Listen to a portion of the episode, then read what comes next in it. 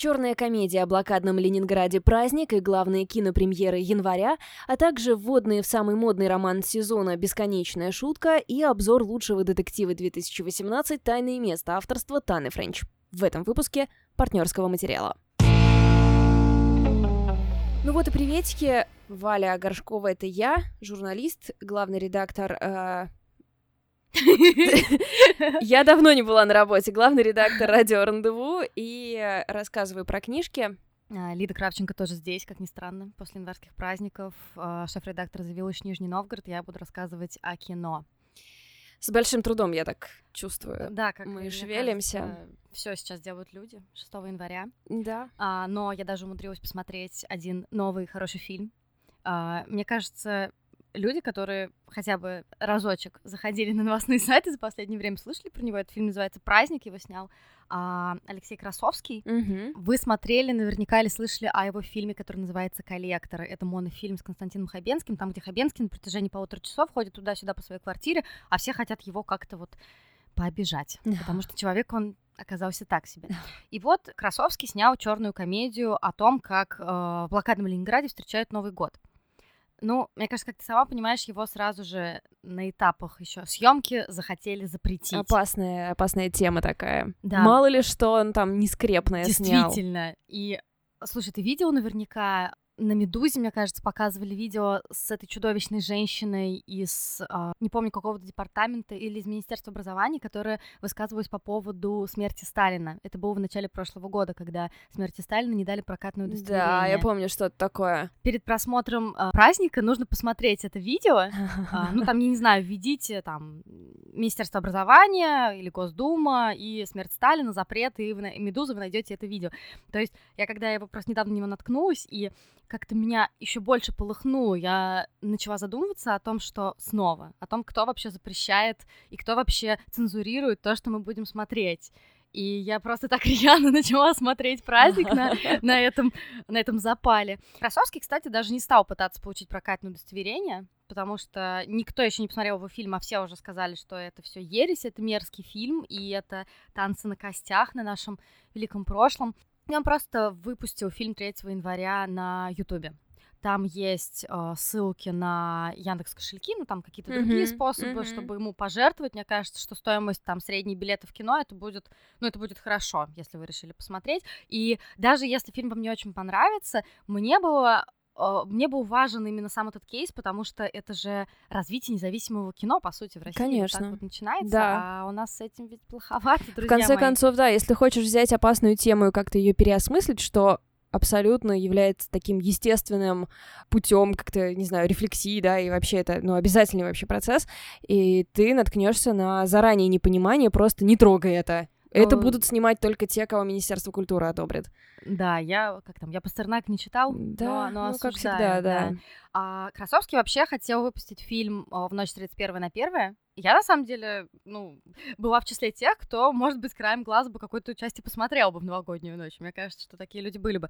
Но из-за трагедии в Магнитогорске он решил перенести премьеру на 3 января.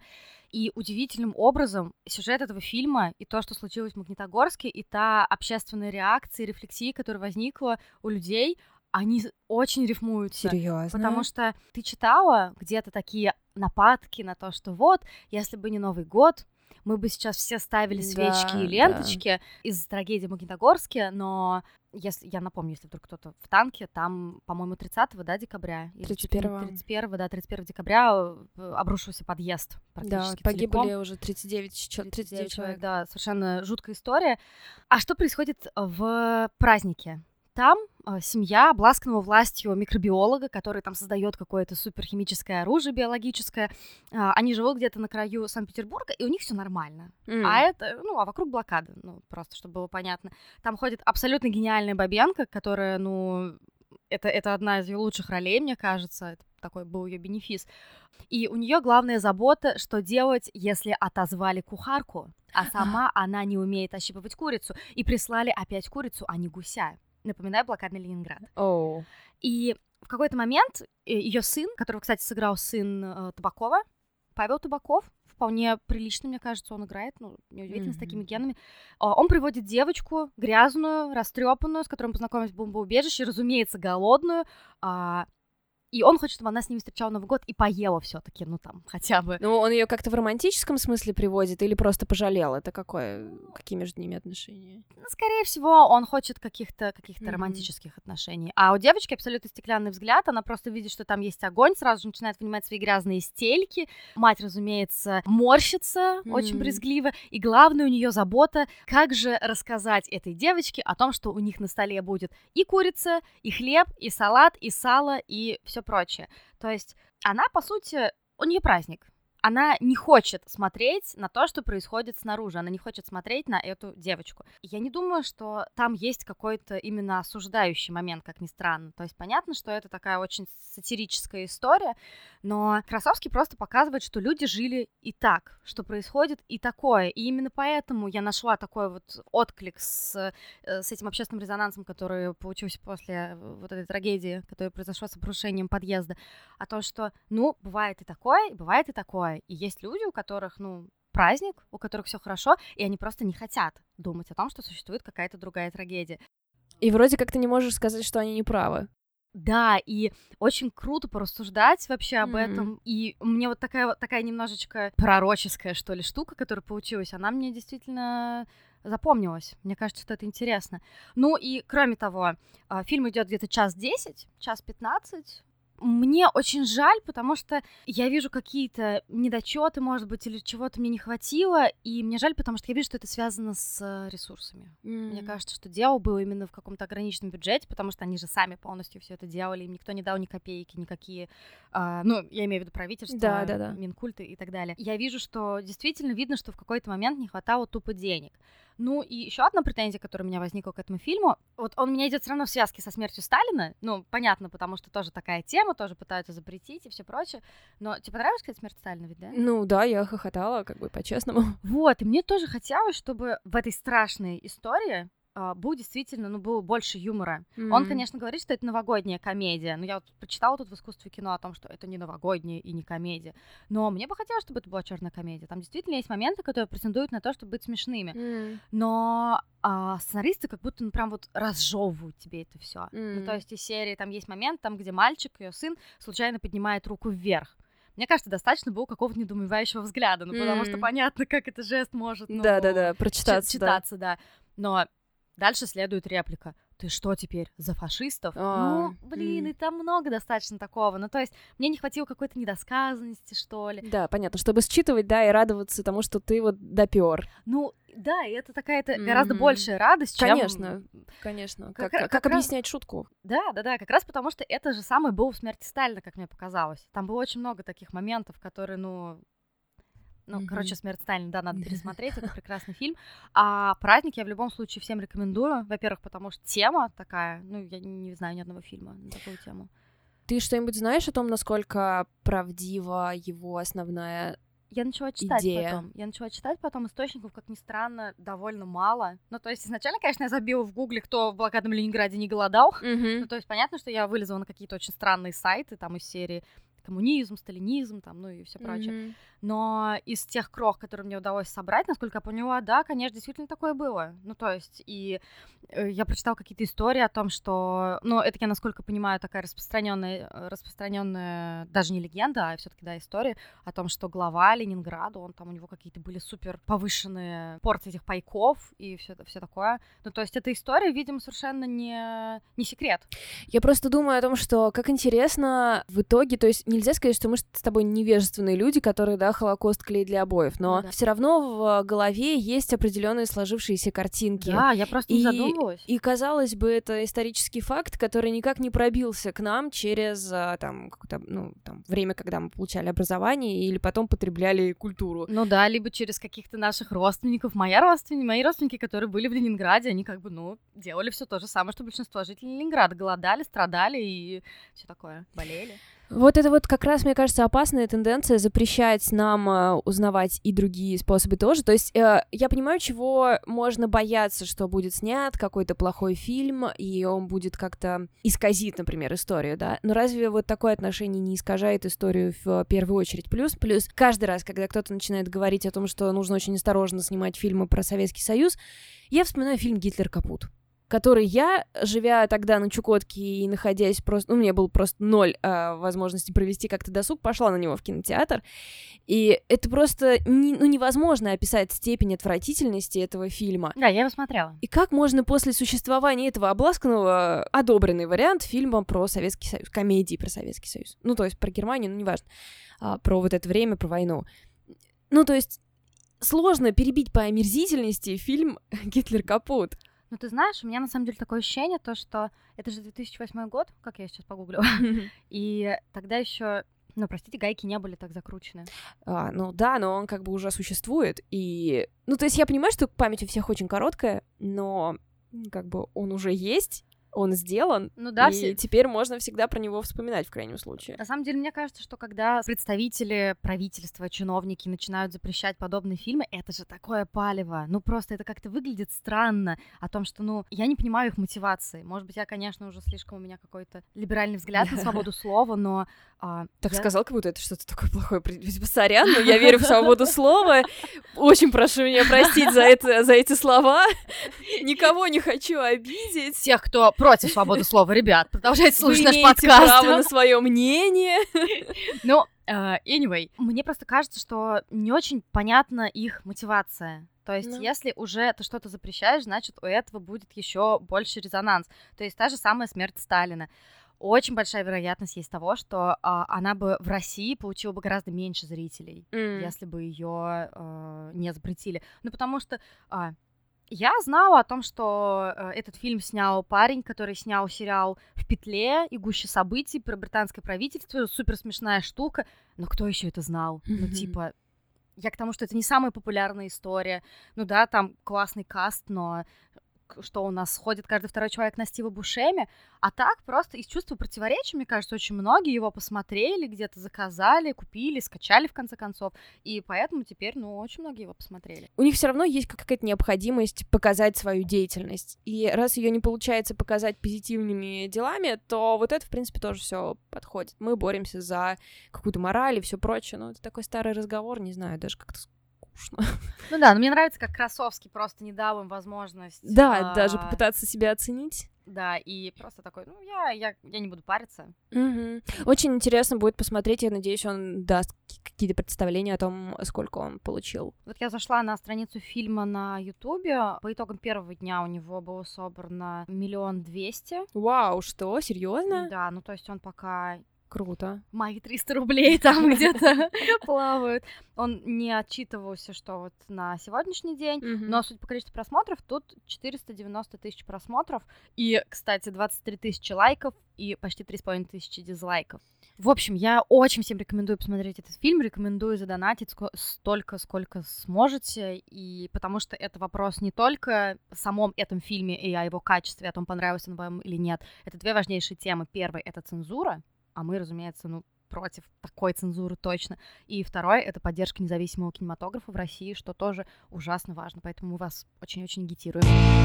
Я поделюсь своим чтением в эти каникулы. Оно было прекрасным. Я там кое-что дочитала, кое-что начала. И последние дни как-то очень много все читают, ну, все блогеры в смысле. И я начала чувствовать такую панику, что я не догоняю, что я не успеваю. И я решила, а я еще такая, блин, у меня же подкаст, я должна людям рассказывать. Но я поняла, что, возможно, таким образом я просто сойду с ума в ближайшее время, поэтому... Лучше оставайся в здравом уме. Да, поэтому я буду вам рассказывать по, по ходу, и отнеситесь с пониманием я хочу сказать, что я дочитала детектив Таны Френч «Тайное место». Вышел в Фантом Пресс в 2018 году, но в самом конце, поэтому засчитываем как свежую книжку. Я думаю, где-то первые полгода я буду еще вам рассказывать про конец 2018, но это все таки книги. В одной рецензии я увидела великолепную аллюзию, что ли, что если бы фильм «Дрянные девчонки» был на самом деле про убийство. Господи, это же... Подожди, подожди, я ухожу отсюда, бегу читать эту книжку. Я обожаю «Дрянные девчонки», «Убийство и три триллеры. Это идеальный микс, серьезно. Плюс Тана Френч, которая просто зарекомендовала себя как один из лучших авторов детективов, триллеров в, вот в последнее время. Надо сначала сказать, что «Тайное место» — это пятый детектив в серии о департаменте убийств полиции Дублина. Но каждый, и кажется, это у нее прописано в контракте, что каждый новый детектив, каждая новая книга рассказывается от лица нового детектива, который, Ого. скорее всего, в прошлых книжках был где-нибудь на заднем плане, то есть упоминался, и таким образом у тебя какой-то, ну, есть какая-то определенная вселенная, где фокус каждый раз смещается. Да что ж, ну какая классная это. Да, супер, скажи. Вообще, это очень круто. Вот, и все пять книг у нас переведены, поэтому я абсолютно уверена, что если вы прочитаете «Тайное место», ну, то есть и благодаря тому, что фокус каждый раз смещается, неважно, в каком порядке ты читаешь, то есть ты видишь, что есть какие-то отсылки, но это тебя совершенно не сбивает с толку. Я абсолютно уверена, что после того, как вы прочитаете «Тайное место», вас родственники не увидят, пока вы не дочитаете все остальные книжки. А ты все читала, да? Нет, я собираюсь вот погрузиться во все, э, во все остальные, которые я не читала. Коротко расскажу вам о сюжете, чтобы ничего лишнего не выдать. История вертится вокруг частной школы для девочек в Дублине, где находят тело мальчика из соседней частной школы для мальчиков. Вот везде, везде чувствуешь, есть этот душок такой, да? Противостояние мужчин и женщин. Но я не могу этого не видеть. Слушай, везде. здесь э, здесь очень много. Нетушного? Нет, здесь есть на этом акцент определенный, но он гораздо менее глянцевый, чем все, что есть вокруг Мету сейчас, mm-hmm. когда все такое вот выхолощенное. Mm-hmm. Здесь прям очень жестко все по правде, и сюжет э, начинается спустя год после убийства к детективу Стивену Морону, которого мы встречали в прошлых сериях, приходит 16-летняя девочка Холли Мэки, которую тоже, кстати, встречали в, прошлой кни... в одной из прошлых книг, и приносит ему записку, которую кто-то в школе, у них есть такая доска, называется «Тайное место», куда можно приляпать анонимно любое ага, там... Ага, тайное место. Да. Я очень люблю, когда в кино такое происходит, когда кто-то произносит название фильма. Да, да. В общем, в тайном, в этом тайном, собственно, месте а, девочки могут вывесить все, что они о чем угодно думают. Типа, ненавижу такую-то стерву. Ну, типа анонимно, да, но учителя там постараются отслеживать. Короче, это такая абсолютная ну, жесть на этой доске творится. Там мои депрессии, я режу себя, хочу на море, ну, в общем, все что угодно что в голове у девочек может быть. И туда кто-то вешает записку «Знаю, кто его убил» про этого мальчика. А дело не раскрыто спустя год. Детектив Стивен Моран сидит в отделе нераскрытых убийств, то есть на свалке. Весело ему живет. Да, и он мечтает попасть в отдел убийств. Соответственно, он берет эту записку и идет в отдел убийств, где находит детектива Антуанетту Конвей, наверное, так произносит, но фиг знает. Антуанетта Конвей единственная женщина в отделе убийств. Mm. И ей вообще там не сладко живется, потому что все вокруг придурки шутят насчет ее задницы, секса и всего прочего. А, кстати, забыл спросить, какое это время? Это примерно наше время. Ну, то есть она вышла в 2014 в Англии. Я думаю, что это примерно типа mm-hmm. 2014, судя по всему. Mm-hmm. Судя по моделям мобильных телефонов, которые она описывает. И э, он предлагает ей поехать в школу и разобраться, кто повесил эту записку. И дальше все действие... И, конечно, его расчет, что он проявит себя хорошо, и она его возьмет в отдел убийств. Она вообще не настроена с ним общаться, то есть она такая жесткая девушка. И все действие книги происходит в течение одного дня. То есть они приезжают в эту О, школу, прикольно. и в течение дня, пока там не начнется отбой, они рас, пытаются распутать это дело. А, параллельно идет а, рассказ того, как все на самом деле происходило год назад, когда произошло убийство. Да, господи, меня вообще больше меня нельзя купить. Все, как я люблю. И, и все эти линии, естественно, в итоге сходятся прекрасным образом. Я прочитала много очень рецензий на нее, и некоторые пишут, что догадались очень рано, как кто убийца, mm-hmm. что это все слишком очевидно, но я, честно сказать, догадалась только вместе, ну, вернее, я не догадалась, я поняла вместе с детективами, то есть ровно в тот момент. У меня, хотя там всего 8 подозреваемых, 8 девочек, а, сразу очерчиваются эти 8 девочек, то есть это не спойлер, э, то есть одна из 8 девочек убила этого парня год назад. А сколько им лет? Ну, тогда было типа 15, сейчас 16. То есть, казалось бы, легко должно быть вычислить э, убийцу из восьми человек, особенно, что везде разбросаны, по идее, подсказки. мне это не удалось, хотя я обычно как бы справляюсь с этим. Плюс многие пишут, что это на самом деле не детектив, а психологическая драма, которая детективом притворяется. Я вот с этим вообще не согласна, потому что, по-моему, это как раз просто хороший детектив, в котором есть несколько слоев, и который предлагает нам исследовать какую-то часть э, человеческой души, но мне кажется, что, собственно, хороший детектив так и должен делать, потому что я в этом году прочитала парочку стрёмных, которые, собственно, только и рассказывают о том, как расследуется убийство, но это полная хрень, никому это уже не нужно. Ну а в чем ты видишь, э, просто чтобы понимать разницу между психологическим триллером и детективом, то, что в психологическом триллере там больше раскрываются какие-то человеческие качества в определенных ситуациях, или ну то, да, что там больше да. нагнетания? Больше, больше копания в человеческой сущности, что ли. Ну, то есть... Mm-hmm. То есть Френч интереснее сюжет выстраивает. Она нет, она очень хорошо справляется со всей психологией. То есть, например, здесь акцент сделал на, сделан, вот именно в полицейской работе акцент сделан на допросах, потому что они не могут найти никаких новых улик. Там не произойдет такого, что они выкупают нож mm-hmm. из-под чего-нибудь матраса. Вся, весь этот день они допрашивают девочек. Одну, вторую, третью, восьмую. Потом заново, потом заново, потом заново. И вот в плане показанной детективной работы это просто великолепно, потому что она настолько изучила технику допросов, и это так интересно читать, как в зависимости от чего детектив что решает спрашивать, каким тоном, что он говорит. Стивен Морн, собственно, детектив, от чего имени все ведется рассказ, он постоянно нам объясняет, что он сделал и почему, почему он с этой девочкой ласковый братик, а с этой девочкой делает вид, что он покупается на ее кокетство, например. лица, да? Да. Uh, ну, вот и эта Фра- часть. Франзен, Франзен сейчас такой, не знаю, не знаю, помните, вы э, недавно где-то был в ноябре, да, по-моему, Франзен выкатил советы для писателей, и там был первый или второй, не пишите от первого лица, типа, это неубедительно. Ну, да, но здесь, здесь нормально. И есть один минус в этой книжке, который меня тревожил в процессе, потом я напрочь о нем забыла, пока не села читать рецензии, такая, блин, точно, там же было паранормальное. Короче, зачем-то она добавляет... Меня уже нет в студии, я просто убежала за ней. Паранормально же прекрасно. А, слушай, здесь это кажется совершенно инородным и лишним, и я не понимаю. Но, как и все паранормальное, которое добавляется в реалистичный сюжет, всегда есть а, такое желание сказать, что это типа, ну, не метафора, а какое-то такое условность, какое-то допущение, которое тебе дается для атмосферы, что на самом деле они не могут делать то, что они делают, или а, они не могут видеть то, что они видят. Для понимания. Это, это вот, да, это типа вот их психологизм какой-то так отображается. Ну, то есть я не хочу верить в то, что там они на самом деле делали то, что делали. Но я говорю, это мне настолько перестало мешать, что я абсолютно про это забыла уже потом.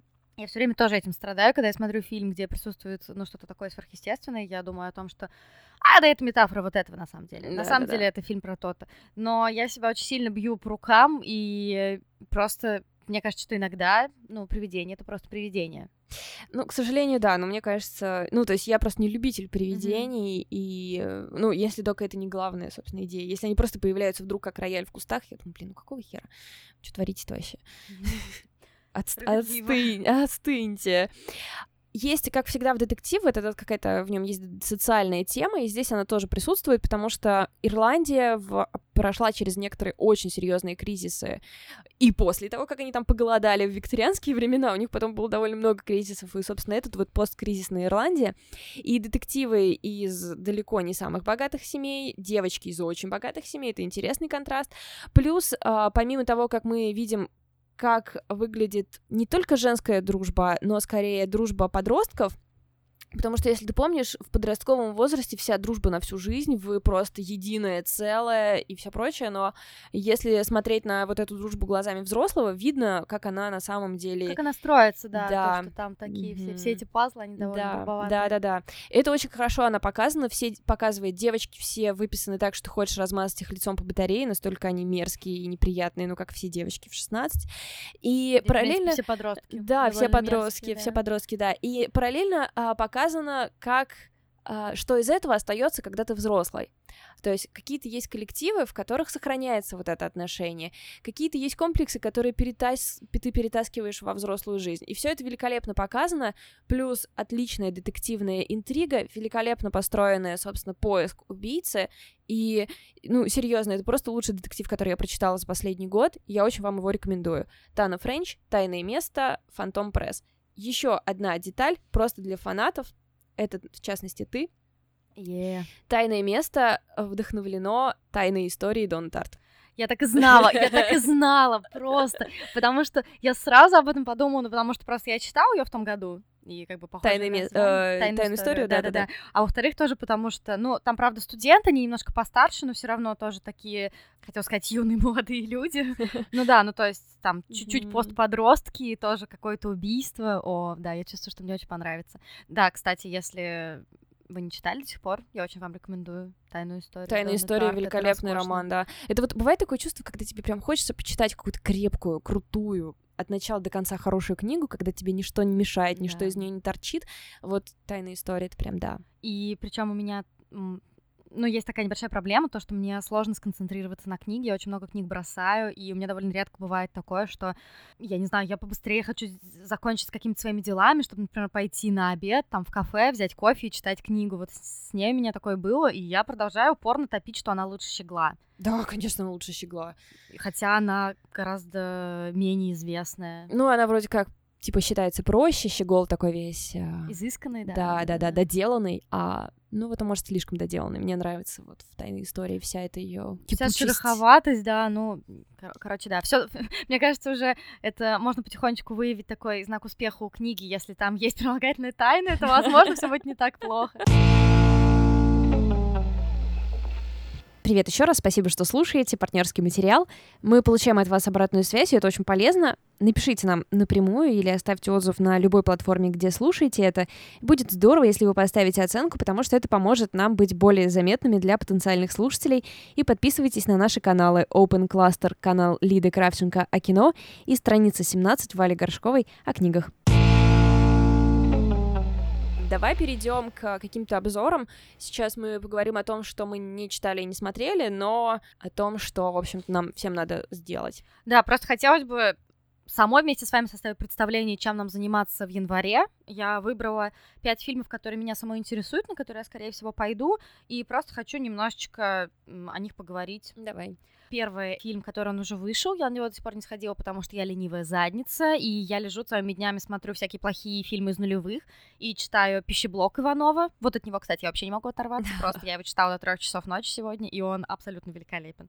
Просто советский лагерь с вампирами. Да, это Супер. шикарная завязка. Да, но я надеюсь, что я, может быть, сегодня или завтра успею сходить на Мэри Поппинс возвращается. Я не смотрела, к сожалению, а, вот эту классическую картину про Мэри Поппинс голливудскую, но все говорят, что я начиталась критики, и критики говорят о том, что новый фильм сделан с очень большой любовью к Оригинал. да, классической картине. Снял этот фильм э, Роб Маршалл, который снимает всякие такие крепкие фильмы типа «Мемуары гейши», «Чикаго», вот такое вот Да, все. То есть такие фильмы, которые наверняка на что-нибудь номинируют. А в главной роли просто лапочка Эмили Блант. Да. Я не знаю, вы знаете человек, которому не нравилась Эмили Блант? Да, она супер просто. Я хотела бы с ней дружить. Мгм. Мне кажется, что а, я такой главный антифанат «Тихого места», который снял как раз ее муж Джон Красинский, и с с собой, и с ней в главной роли. Мне кажется, «Тихое место» смотрела только ради того, чтобы на них смотреть и думать, о, они пара, они вместе работают, это так мило. А, ну и кроме того, там играет а, Колин Фёрд, Мэрил Стрип, а, Бен Уишу, Эмили Мортимер. Я не знаю вообще, что еще нам нужно. Это такое все очень очень британское, Поэтому нужно, наверное, а, взять в охапку своих родителей, своих братьев, сестер, детей, там, кто у вас есть из родственников, и просто все вместе на это сходить. А, Посмотрите трейлер, трейлер дико милый. Я читала у, по-моему, Егора Беликова, который очень хороший кинокритик, у него есть телеграм-канал «Новый львак», который я тоже читаю, всем рекомендую. Он что-то тоже очень расхваливал ее и говорил, что это просто супер милота. Ну, что ж, поверим ему. 17 января в прокат выходит фильм «Стекло», а, фильм «Стекло» великого «Храни его Господь» режиссера Шьямалана. М. «Стекло» — это фильм, который заканчивает трилогию Шьямалана, в который вошел фильм «Неуязвимый» с Брюсом Уиллисом и Сэмюэлем Джексоном, и фильм «Сплит» с Джеймсом Маковоем. То есть это такая немножко супергеройская история о трех людях с суперспособностями. Герой Брюс Уиллис, он как вы можете догадаться, неуязвим. А, герой Сэмюэл Джексона страдает болезнью, которая забыл, как называется, когда у тебя очень тонкие кости. Малейшее падение, там, сильное прикосновение вызывает уже перелом. А, перелом, да, и он такой злой гений. А герой Джеймса Маковоя, он страдает а, множественным расстройством личности, то есть это такая, такой очень большой привет а, Билли Миллигану, если кто читал эту книжку, вообще слышу про историю этого бедолаги. У него внутри, мне кажется, 24, что ли, разных личностей. Ну, да, да, и вообще, наверное, главная интрига фильма «Сплит» была в том, что правда это все или нет. То есть, как с историей Билли Миллиган, до сих пор люди, несмотря на то, что он, мне кажется, лет 10 назад умер, mm-hmm. где-то там в тиши, никто не знал, что там что с ним особо происходит. До сих пор люди не знают, это было такое актерствование, такая большая ложь, или действительно он страдал этим заболеванием? Ну, его же вроде изучали, ну, и а, столько а, наук а, а, а, а как ты проверишь множественное расстройство личности? Это не, как, не проверяется. Ну, как же, а как же там тема, что у одного из был диабет, а у другого нет, да, вот эти все вещи? Да, но все равно очень сомневаются в этом mm. во всем. Ну, то есть то, что это, может быть, что-то это психосоматическое было. Mm. Ну, нет, понятно, что это было что-то психосоматическое. Ну, да. Ну, то есть тут же не может быть чего-то паранормального. И главная история, как главная интрига в сплите, как мне кажется, была в том, что именно люди не понимали, э, люди, это в смысле мы с вами, зрители, на самом деле живет там внутри него какой-то этот зверь, у которого есть суперсила или нет. Но да, это, мне кажется, не спойлер, потому что все уже, наверное, сплит посмотрели, а ну, если да. не посмотрели, то... Ну, там это Ну да, это, это действительно ясно, что будет какая-то такая сверхъестественная штучка. И мне бы очень хотелось посмотреть, что Шьямалан такого наделал, какой, который, какой будет у него итог. А, так а в стекле они все типа сходятся или что? Или это новый герой? Мистер Стекло, вот mm. которого играет Сэмюэл Джексон, в больнице знакомится с как раз героем Джеймса Маковоя. А-а-а. И они хотят выйти и отомстить, э, соответственно, супергерою, которого играет Брюс Уиллис, у которого суперспособность, неуязвимость, очень нравится. И девочка-подросток, которая э, дала на орехи Джеймсу Маковою в фильме «Сплит». Очень, кстати, мне она понравилась, потому что обычно э, герои девочек-подростков, ну, лично меня бесит, а она была какая-то супер здравая, у нее были очень такие поступки какие-то адекватные. Слушай, ну это всегда так в культуре, когда тебе хотят показать умного ребенка, и мы потом сразу Про... в него такие, О-о-о". Да, про- просто, просто показывают какие-то адекватные поступки. Да, ну, да. то есть просто он не будет делать ерунду, и ты сразу думаешь, блин. Умный ребенок. Да. Поступит в колледж. Вот, поэтому 17 января предлагаю нам всем встретиться в кино и посмотреть э, на этот фильм и дать Чималан немножечко денег. Потому что мне кажется, что он в некотором уныне, потому что ну так его так попинывают периодически, что вот Шималан снял шестое чувство, а больше у него хороших фильмов-то и нету. Неправда. У меня любовь к нему очень сильная. Так, что еще? А, быстренько сейчас еще пройду еще по трем фильмам. 24 января выходит фильм «Красивый мальчик» с Стивом Карровым и Тимоти Шаламе. Сейчас сердечки должны забиться у ряда девочек и мальчиков. а, Тимоти Шаламе, если кто не признал, это Я молодой нет. человек, который сыграл в фильме «Зови меня своим именем» за прошлом году, и после этого просто все влюбились в этого кудряшку. Ну а Стив Карл это, ну извините, это Стив Карл гуглите. Классный, классный парень из офиса, что я могу сказать, Майкл Скотт и вообще крутой актер. Это драма в семье, в которой молодой человек заболевает наркоманией, его отец пытается как-то помочь ему и вспоминает о том, Uh, как же, собственно, складывалась их жизнь до наркотиков. Мне кажется, что это интересно, mm-hmm. тем более этот дуэт Шаламе и Карл, это должно быть круто. Кстати, а... тему наркотиков уже давно никто не поднимал, как будто бы она была закрыта. Э... В 90-х, в, нуль... в начале нулевых. Да, да, да, да. Сейчас же в Америке идет опиодный кризис, когда mm-hmm. зависимость получают люди, которые, в общем, к этому не склонны, которые mm-hmm. просто пришли к врачу и получили неправильный рецепт, и, в общем, там фармацевтические компании тоже наделали делов. И то есть там это очень повальная, страшная эпидемия. Я думаю, что это такой вот ответ на нее. Да, возможно. Э, но действительно, мне кажется, дело в том, что в конце 90-х, начало нулевых было очень много фильмов про наркоманов просто там, и все такие, спасибо, Ароновский, блин, своей мечте. Да-да-да. Что мы теперь будем все делать? Ну, там, нация прозыка, вот это все. А, те, те же самые на игле, и действительно, возможно, это просто какое-то время именно в сфере кино эта тема, ее нужно было как-то пережить, mm-hmm. переварить, и, возможно, сейчас действительно это будет реакция какая-то на то, что происходит э, в Штатах. А, еще два фильма, которые я очень сильно жду, просто очень-очень-очень. Первый выйдет 31 января, и второй, кстати, тоже выйдет 31 января. Видимо, я буду в этот день вообще безвылазно сидеть в кино. А, это фильм новый Йоргаса Лантимаса «Фаворитка». Йоргас Лантимас — это классный парень, который подарил нам «Лобстер», «Убийство священного оленя» и «Клык». Наверное, самый известный его фильм — это «Лобстер», о том, как в котором э, показывается недалекое будущее, антиутопическое общество, в котором каждый должен найти себе пару. Если у тебя нет пары, ты отправляешься в пансионат, где в течение там что-то 40 дней, по-моему, ты должен найти себе а, возлюбленного или возлюбленную. Если нет, то тебя превращают в любое животное твой выбор. Класс вообще просто. Угадайте, почему фильм называется «Лобстер». Да. А, его новый фильм «Фаворитка», он а, показывает начало 18 века, войну Англии с Францией и о том, как королева Анна в принципе, развлекается, ну, судя по трейлеру. Mm. Посмотрите трейлер «Фаворитка». Мне кажется, что он скажет о фильме лучше всех моих слов вообще, потому что он просто бесподобный. Женское трио Оливия Колман, Рэйчел Вайс и Эмма Стоун. И это просто что-то великолепное. Я обожаю всех трех. Они, мне кажется, просто сильнейшие британские актрисы. В общем, ребят, нажмите на паузу, идите посмотрите трейлер, и вообще больше не будет у вас никаких сомнений. И последнее, что бы я порекомендовала, это русская картина Григория Константинопольского «Русский бес». Я писала немножечко о ней в своем телеграм-канале Open Cluster. Я ужасно тоже ее жду, причем я совсем недавно узнала о вообще существовании этого фильма, о том, что он был доснят, мне кажется, летом. Но мы же живем в России, запрещали, передвигали и все прочее. Судя по трейлеру, судя по аннотации, это супер смешная черная комедия о молодом человеке, который хочет жениться на обеспеченной девушке, а сам он то ли художник, то ли дизайнер, что-то такое. И он решает открыть ресторан, mm. который назовет, видимо, русский бес. Но там ведь надо дать всем на лапу, чтобы открыть ресторан. Там пожарникам, не знаю, там Роспотребнадзору и все прочее, а он ненавидит коррупцию. И как он борется с коррупцией? Сейчас должен быть у нас какой-нибудь джингл в виде щелчка затвора или что-нибудь такое.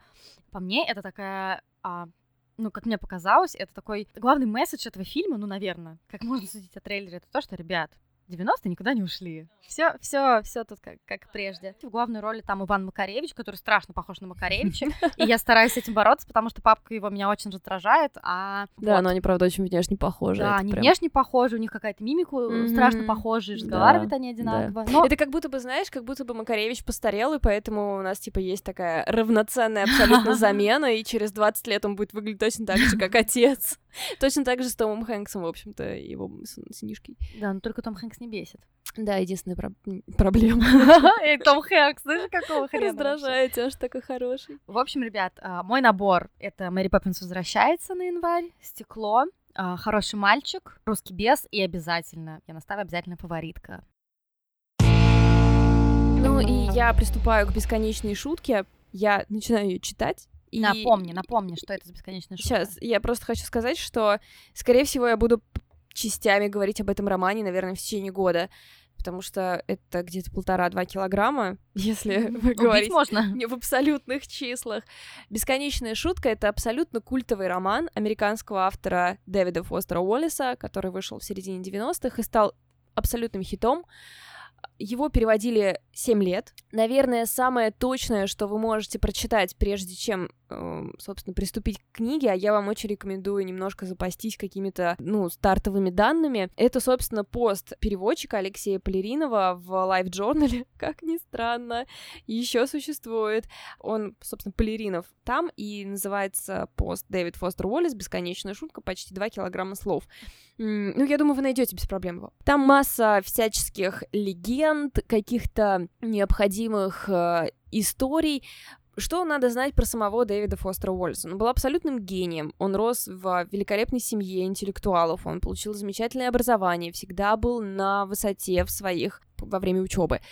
Его первый роман, который он написал там типа в 25, стал бестселлером. Второй роман, который вышел, когда ему было чуть за 30, собственно, «Бесконечная шутка» стал просто мега-бестселлером, учитывая, что он огромный, там совершенно не осиливаемый, э, учитывая, что он выстроен абсолютно против всяких правил. То есть первые 200 страниц вы просто ничего не будете запоминать, понимать. Вы будете путаться в героях, местах действия, То есть это такой темах. У- Улис? Ну, наверное, века? наверное, да, такое очевидное сравнение, но только да. потому, что как бы сложность самого чтения. То есть есть э, сейчас в английском, в английской критике такое слово, и оно довольно странное было для меня сначала, readable. Угу. Читабельно? Читабельно. Угу.